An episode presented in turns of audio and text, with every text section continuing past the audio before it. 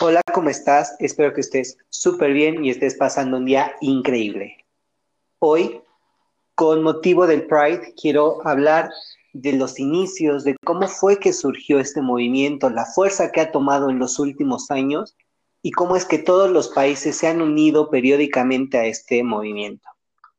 Y para eso tengo una invitada muy especial que es Witsi, que es con quien vamos a estar platicando de todo, eh, de todo este movimiento. Hola. Hola pequeño, ¿cómo estás? Muy bien, muy bien. ¿Y tú cómo estás?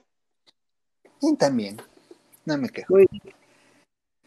Eso está muy bien. Ok.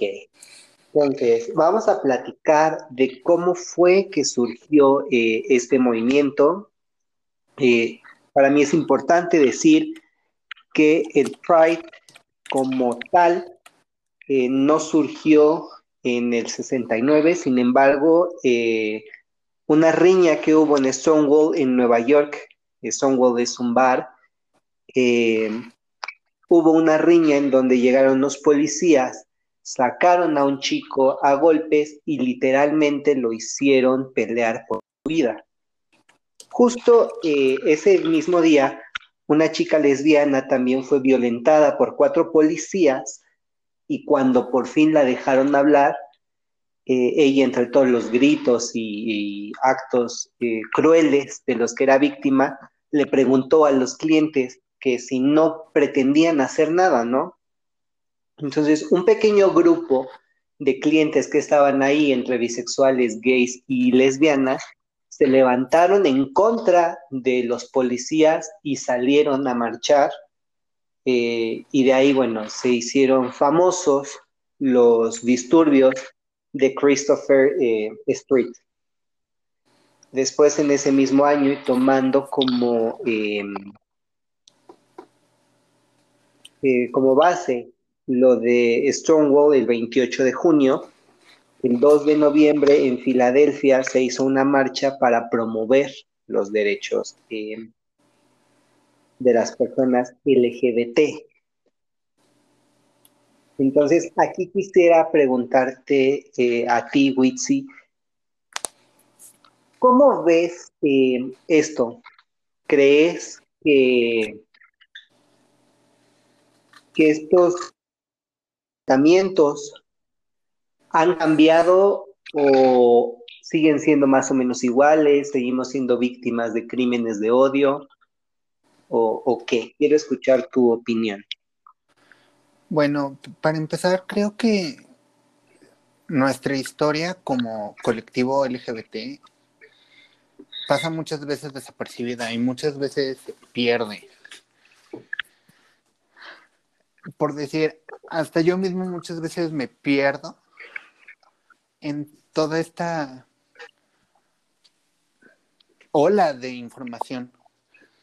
Y creo que muchas veces, si le preguntas a alguien que va a una marcha, no sabe el, el trasfondo que hay dentro de esto.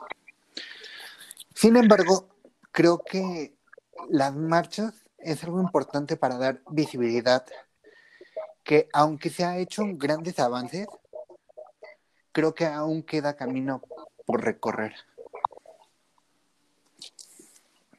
No sé, ¿tú qué opinas?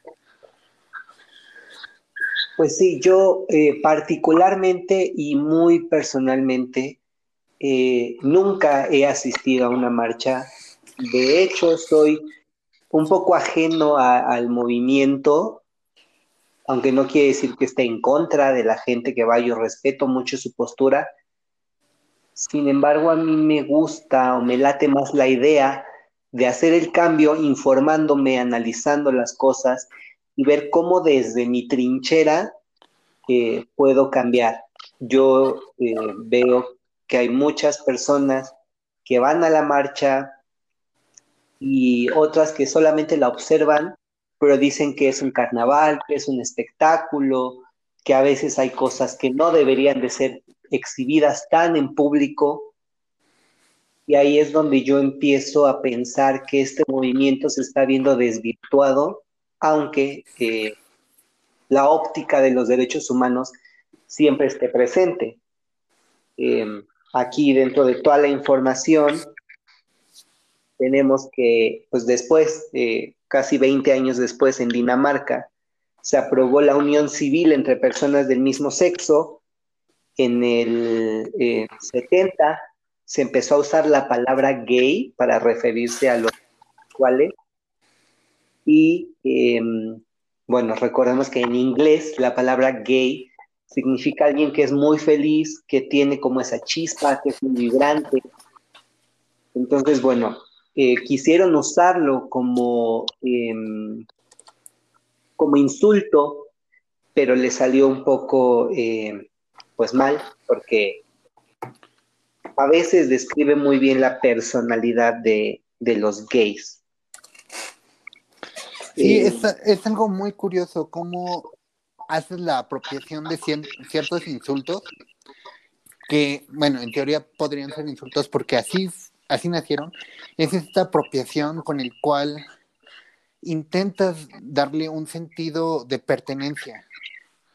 Es decir, sí, esto es, y no me ofendo ¿Por qué? Porque ya es mío, yo lo, yo le doy mi significado.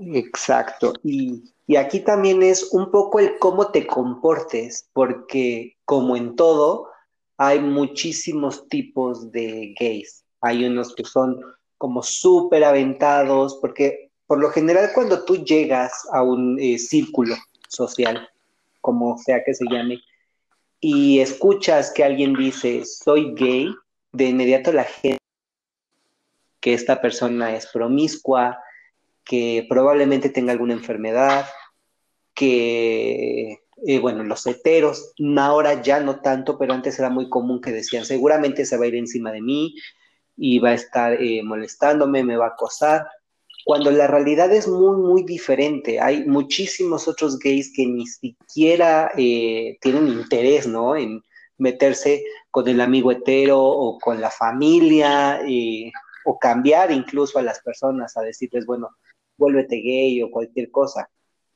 Y es como tú dices, te apropias del significado y dices, yo, yo le voy a dar un nuevo giro a esta historia. Yo voy a ser quien para que tengamos este estandarte, por lo menos de manera personal, de decir, bueno, yo soy gay y para mí ser gay significa esto, esto, esto, esto, esto.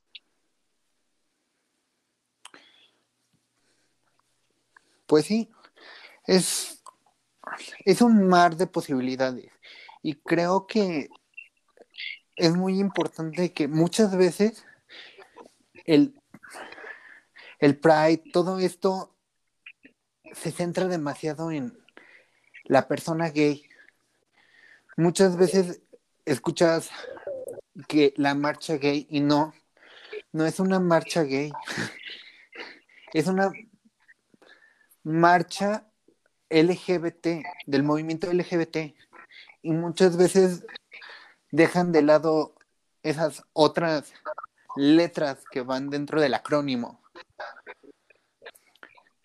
El gay es una parte y ni siquiera es la primera letra. No, es la segunda. Entonces, es algo muy complicado y muy triste que muchas veces todavía mucha de la gente dice la marcha gay. No es la marcha gay. Y esa es una de las cosas que sí me causan problemas. Claro, y, bueno, aquí me gustaría eh, decir todas las letras que hasta ahora eh, conforman este acrónimo que es LGBTTTIQA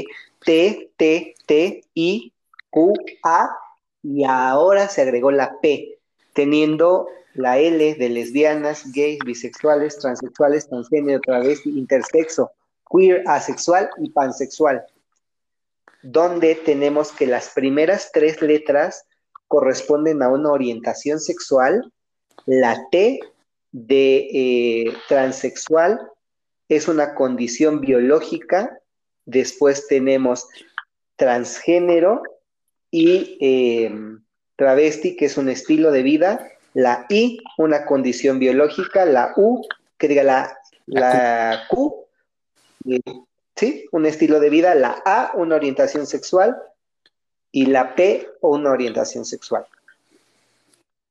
Y es en realidad, para mí y desde eh, mi modo de entender las cosas, no es la marcha gay, sino la marcha de la diversidad sexual. Y aquí quisiera escuchar tu opinión sobre esto que te voy a decir. Te digo. Porque yo siento que la H de heterosexual debería estar incluida en esto. Híjole. ¿Por qué? Porque gracias al heterosexual existe la diversidad sexual. O sea, todo lo que esté fuera del heterosexual es diverso. No sé a ti cómo te suene esto. Yo he discutido con muchas personas respecto a esto y hay unos que han dicho que sí, otros han dicho que no, pero yo quiero saber tú qué opinas. Pues es algo complicado, porque como tal es una marcha, o bueno, un movimiento con el fin de buscar que se quite el, el estigma y la discriminación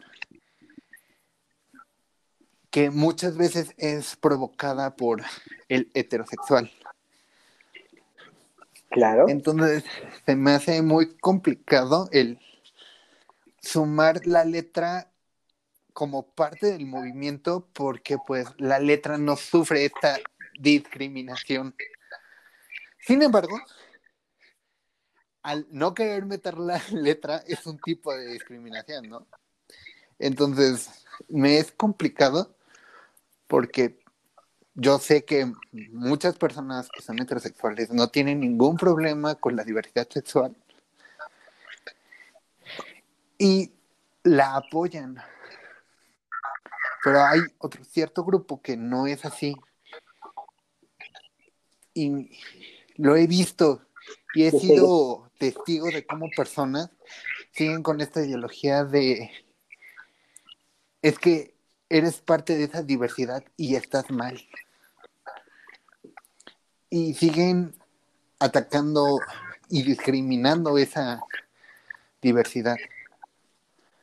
Por lo cual, eh, yo no diría sumarla, sino como tal de al acrónimo, porque el acrónimo lo que busca es esto de la igualdad de oportunidades para estos grupos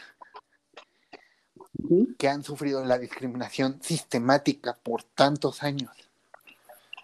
Pero en una forma más práctica, estaría bien sumar a, a estas personas heterosexuales que quieran apoyar y que quieran un cambio.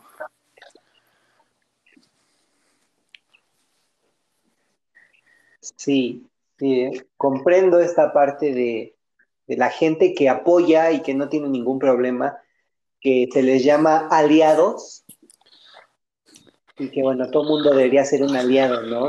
Ahora, aquí tampoco los heterosexuales están fuera, porque hay personas transexuales y transgénero y travestis que son heterosexuales y siguen estando adentro. ¿Sí? Y es justo a, este punto al que yo quería eh, llegar, porque todo el mundo atacaba esta idea de decirme, no, no, no, es que estás, eh, estás mal, eh, ellos siempre nos han estado violentando y bla, bla, bla, bla, bla, pero no toman en cuenta esto que tú me acabas de decir, que hay travestis, hay transgénero, hay transexuales, intersexo, y personas incluso queer que son eh, heterosexuales, incluso antes de, todo esto. Y bueno, quiero hacerte ahora eh, una pregunta en torno a, esto que estamos hablando. Para ser eh, drag, ¿forzosamente tienes que ser gay? No, en lo personal yo no soy gay. Entonces, okay. una expresión, bueno, yo lo veo como una expresión artística. Entonces, tu orientación sexual es muy aparte de esta expresión.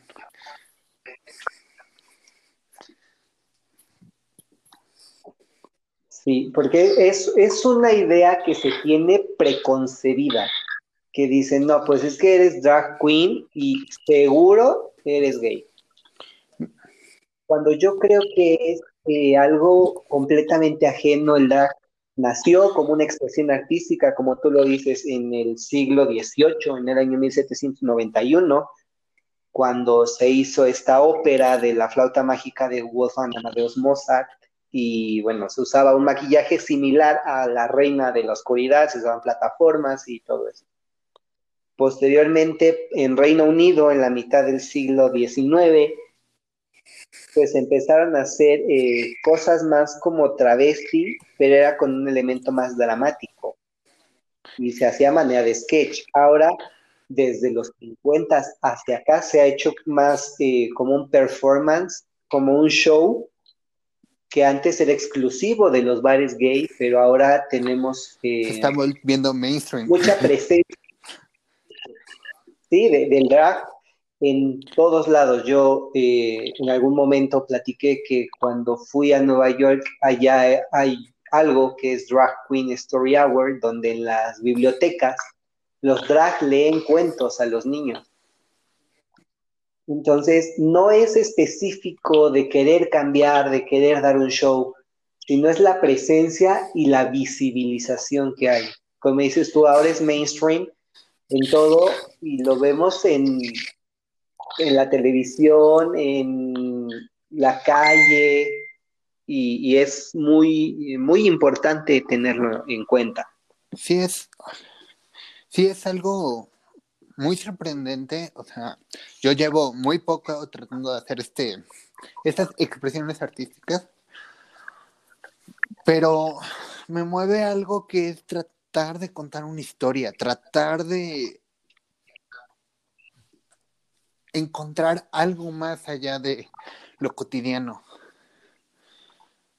Es algo muy hermoso ver a todas mis compañeras de drags de, aquí de Toluca, de, de, la Ciudad de México, de Monterrey, de, de Estados Unidos, de, de todas partes del mundo y verlas hacer un arte y hacer todas estas historias y, todos, y todas estas expresiones que te mueven algo, ya sea algo que digas, ay, qué bello, o también hay algunas que dices, qué, qué cosas más feas, pero es lo que quieren transmitir. Es mucho de lo que te mueve. Y creo que eso es algo importante que debes de buscar cuando haces drag.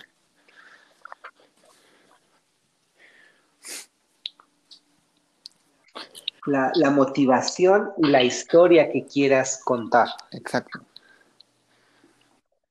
Yo en algún momento eh, me planteé, dije, a mí me gustaría hacer lo mismo que hacen las drags en, en las bibliotecas. Ahora, bueno, pues uno, no me decidí y dos, eh, me di cuenta que para entrar dentro de, este eh, movimiento de leer cuentos a los niños, primero necesitaba eh, crear una conciencia en la población adulta, porque un adulto difícilmente va a dejar que un drag esté con sus hijos. Entonces, bueno, hay que pasarnos al, al performance, contar esta historia que tú dices, y eh, me encantaría, de verdad me encantaría que nos dijeras en dónde podemos encontrarte en redes sociales, en, qué, para conocer la historia que, tienes que contar, que es muy importante. Por el momento estoy ahorita en Instagram, estoy empezando. Creo que mucho de empezar a hacer esto es dar tu imagen y para de ahí empezar a partir. En mi Instagram lo puedes encontrar como witsi.qtzll.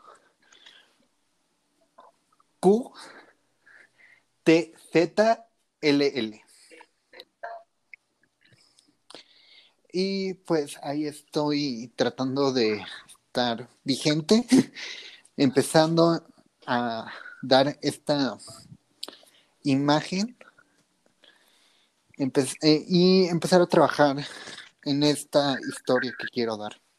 Espero más adelante poder contar más de mi historia. Creo que aún no estoy listo para presentar un show porque aún me falta pulirme. Pero pues es el plan, ¿no? Claro.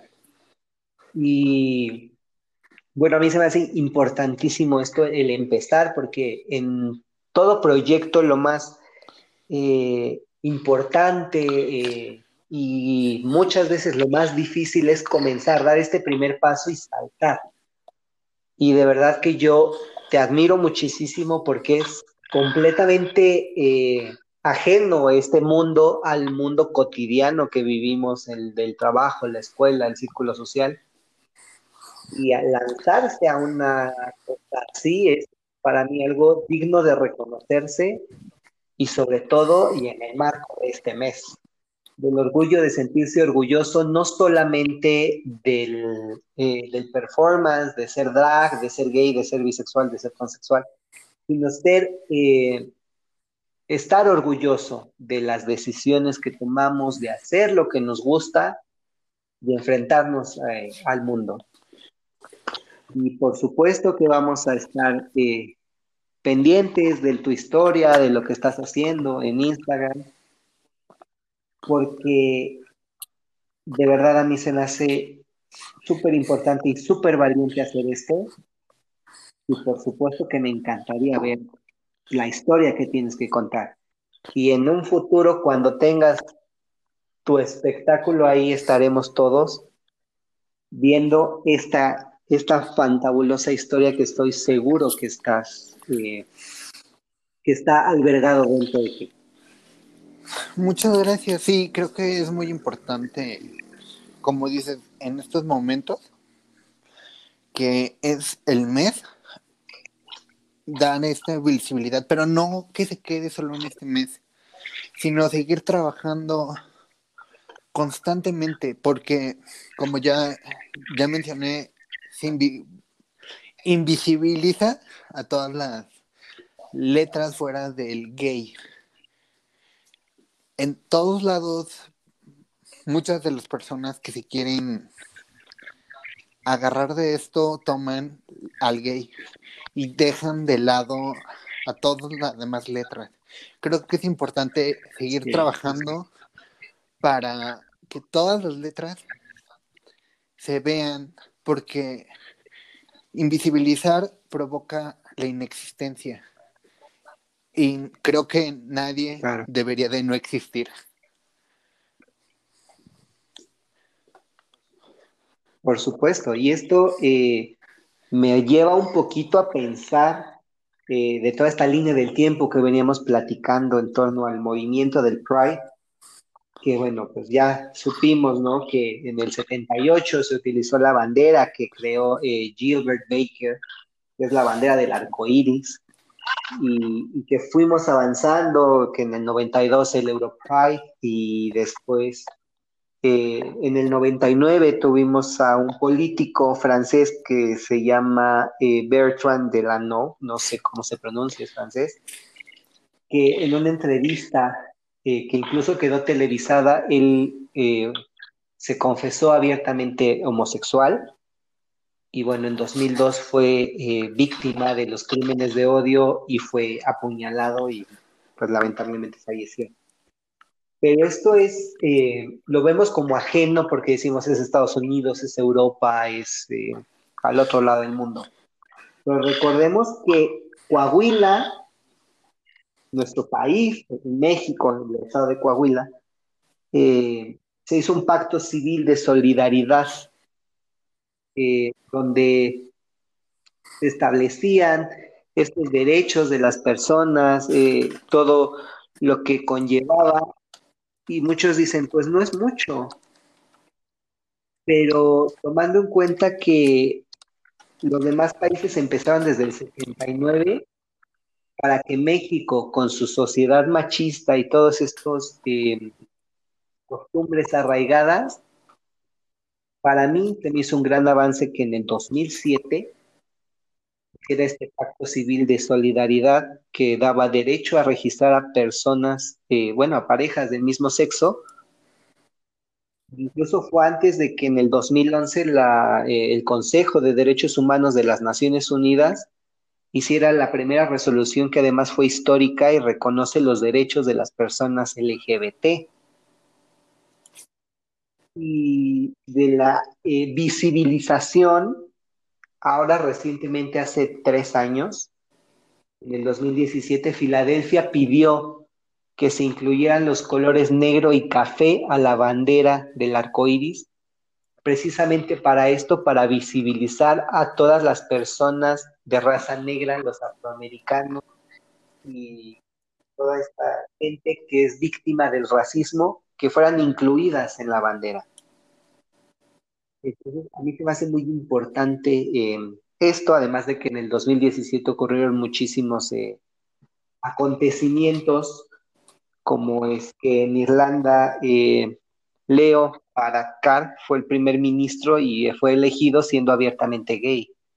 Entonces, que puedas tener una presencia política siendo abiertamente gay, pues nos abre muchísimas, muchísimas puertas camino de la igualdad, que creo estarás de acuerdo conmigo que sería óptimo que hubiera ahora candidatas lesbianas y transgénero, y transexuales, personas queer dentro del mundo político y en el ojo público para tener cargos en el gobierno, a lo mejor no como presidente, primer ministro, pero que fueran diputados eh, y senadores que fueran eh, miembros del Cabildo, que a mí es una idea que me llama mucho la atención y me entusiasma. No sé tú cómo lo veas. Sí, creo que sería importante encontrar estas personas que quieran dar el siguiente paso, que quieran dar más esa visibilidad, de, de hacer notar que como colectivo no, no solo somos los estereotipos que se tienen, que muchas personas pueden hacer, hacer cosas, hacer cambios y son capaces de mucho. Aún lo siento complicado que llegue una, persona una persona que entre dentro de la comunidad a un puesto de poder en nuestro México contemporáneo. Porque el machismo y la homofobia, transfobia, siguen muy, muy interiorizados. Muchas personas dicen, sí, yo acepto, pero no los quiero cerca. Y hasta cierto punto sigue habiendo una homofobia internalizada que los hace sentirse incómodos cerca de otra persona. Entonces lo veo muy complicado, pero creo que es importante que se empiece a hacer ese cambio. De que alguien quiera dar ese paso para decir, aquí estoy y yo puedo.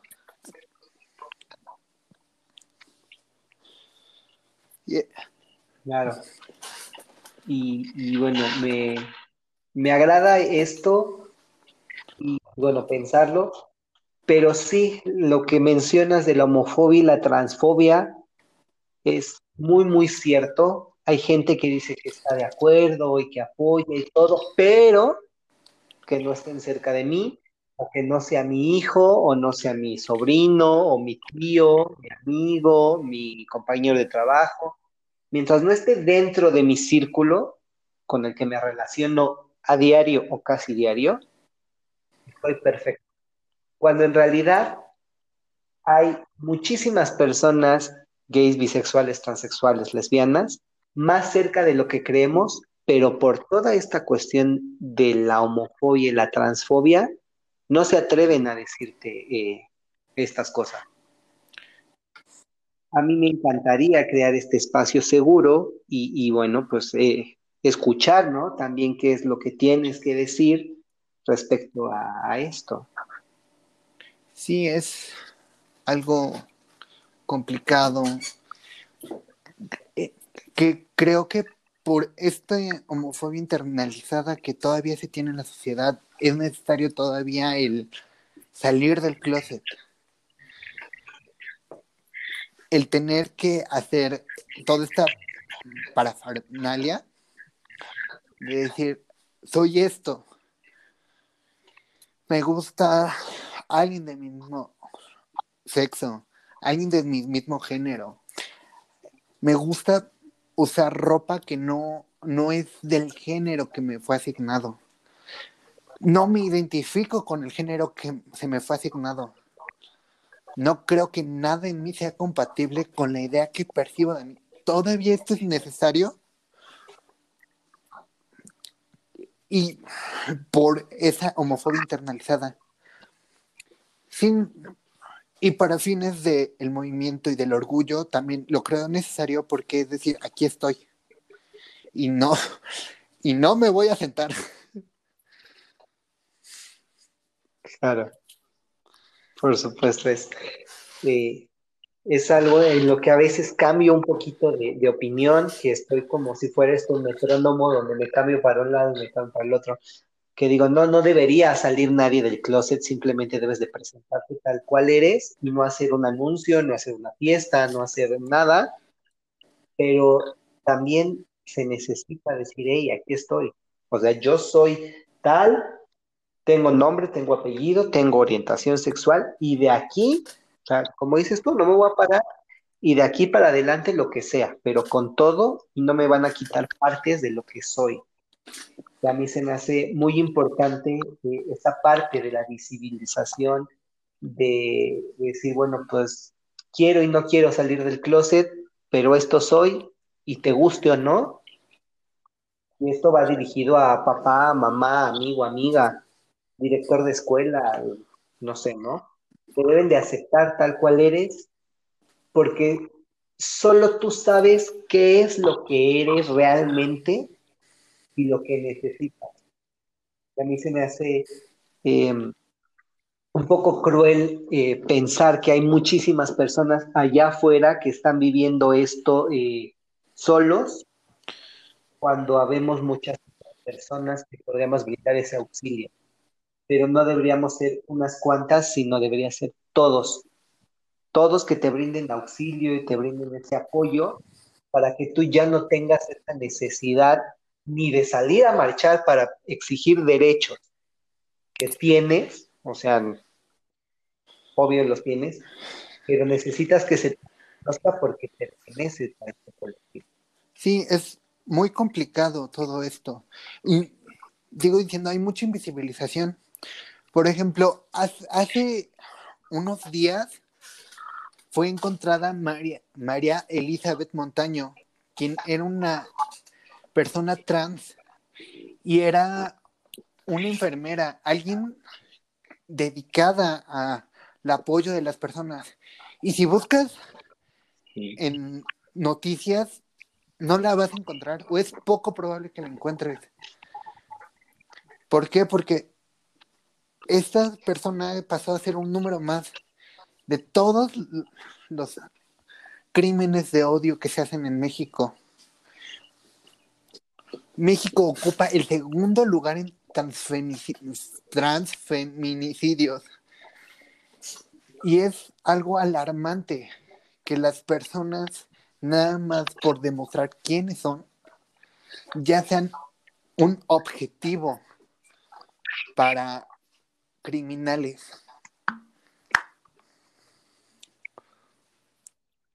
Claro, además de que eh, no era cualquier persona, o sea, tenía muchos estudios, era enfermera, estaba dedicada de lleno, era activista, era súper reconocida y aún así se logró borrar del mapa esta persona. Como dices, ocupamos el segundo lugar entre y estamos justo por debajo de Brasil segundo lugar no es como para sentirnos orgullosos. Y sobre todo, ponernos a pensar que, em, a una mujer, que es mujer biológica, y que pasa toda su vida siendo género, se pierde y no la buscan y la encuentran muerta y no pasa nada, ¿qué nos puede esperar para las personas transgénero en un país donde son transfóbicos, son homofóbicos y vivimos en una sociedad machista a más no poder? Sí, es algo demasiado complicado, por lo cual yo sí apoyo demasiado todo este movimiento, la, las marchas, la marcha que no, no se va a poder hacer mañana por toda la situación en la que estamos viviendo en estos momentos, pero que de alguna forma se está tratando de mover a través de plataformas digitales a las personas que pertenecen al movimiento para hacerse visibles. Es algo, es algo sorprendente que no nos, no nos estamos dejando y le estamos diciendo, menos me siento. Estoy aquí y me vas a ver. Exacto, justo eso es lo que te iba a decir, que eh, ni la pandemia logró frenar esto. Dijeron, pues medios digitales, va a una marcha virtual y ves la lista de las personas que van a estar en, la marcha y dices, perfecto. Hay muchísima gente que eh, estoy seguro que van a sintonizar esta marcha. Y bueno, pues ahora se tienen que tomar las redes sociales por completo. Si se tomó el paseo de la reforma durante muchos años, ahora no estaré en, paseo de la reforma, pero estaré en redes sociales. Es el mensaje que yo quisiera dejar puesto ahorita, porque pues el camino sigue, como dices, es muy complicado, pero hemos hecho bastante en tan poco tiempo y a pesar de la sociedad que se tiene.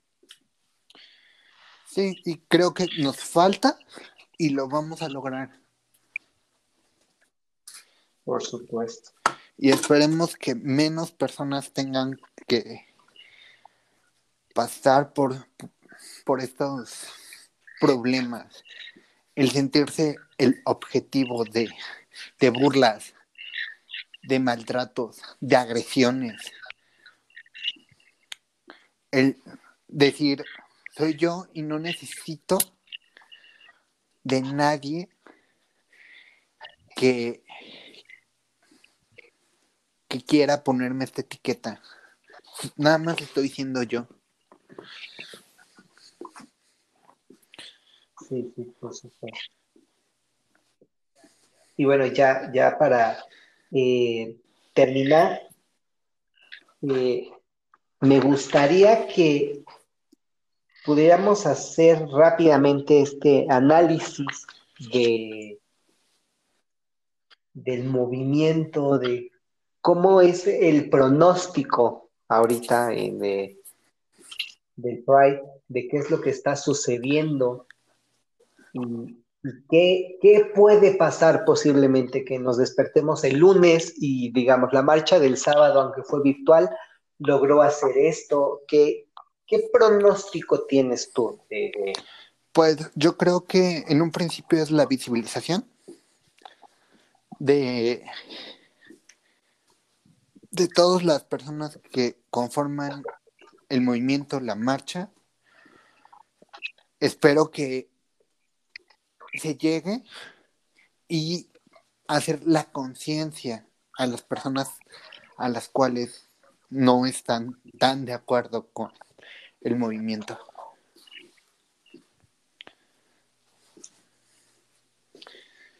Y es, muy importante esta visibilización, sobre todo hacernos conscientes, porque aunque eh, ya formemos o no parte del colectivo, bueno, pues saber que es una lucha que no acaba y que bueno, pues no solamente, y como lo habíamos comentado hace unos minutos, no se trata solo de junio, sino es un tema que se tiene que abordar desde el primero de enero hasta el 31 de diciembre y continuar y continuar y continuar hasta que obtengamos por lo que se está eh, luchando. Estoy muy de acuerdo. Creo que es importante que sigamos trabajando, que sigamos creando estos lugares seguros. Y pues si alguien necesita algo y nos está escuchando, que se acerque a nosotros y tenga por seguro que lo vamos a ayudar. Por supuesto, esto eh, lo dije desde el primer episodio, es un espacio seguro y todo aquel que quiera eh, acercarse a preguntar y, y, con alguna inquietud sepa que en mí, en ti y en muchas personas va a encontrar este refugio. No sé si quieres agregar algo más antes de que terminemos. Creo que no, nada más sería decirles, sean felices, sean ustedes y siéntanse orgullosos de lo que son. Perfecto, muchas gracias. Y bueno, lo que yo quisiera decirles es que siempre busquen eh, esa motivación, esa luz, aunque estemos creyendo que estamos eh, a obscuras, que vean esa luz, que la sigan, que sea la motivación, porque todos tenemos metas, todos tenemos sueños. Y bueno, esta pandemia nos ha enseñado que la vida cambia de un día a otro y si no hacemos algo en el momento para cambiar el rumbo de nuestras vidas, quizás después se vuelva más difícil. Esperamos que les haya gustado este episodio, esta colaboración donde abordamos temas muy importantes, dimos nuestras opiniones y bueno, acérquense a nosotros, sepan que nos pueden escribir, que se pueden acercar, nos contactan y nosotros vamos a estar aquí eh, para ustedes.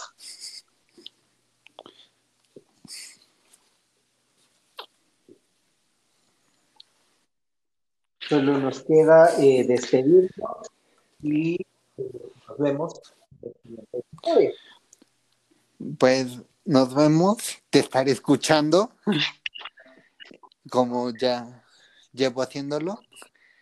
Y a todas las personas que les vaya bien, que estén bien. Y espero que en cualquier momento en el que nos estén escuchando sea un buen momento. Y si no, espero que les hayamos hecho pasar un mejor momento. Perfecto, muchas gracias. Y eh, bueno, nos seguiremos escuchando en los siguientes eh, episodios. Bye. Bye.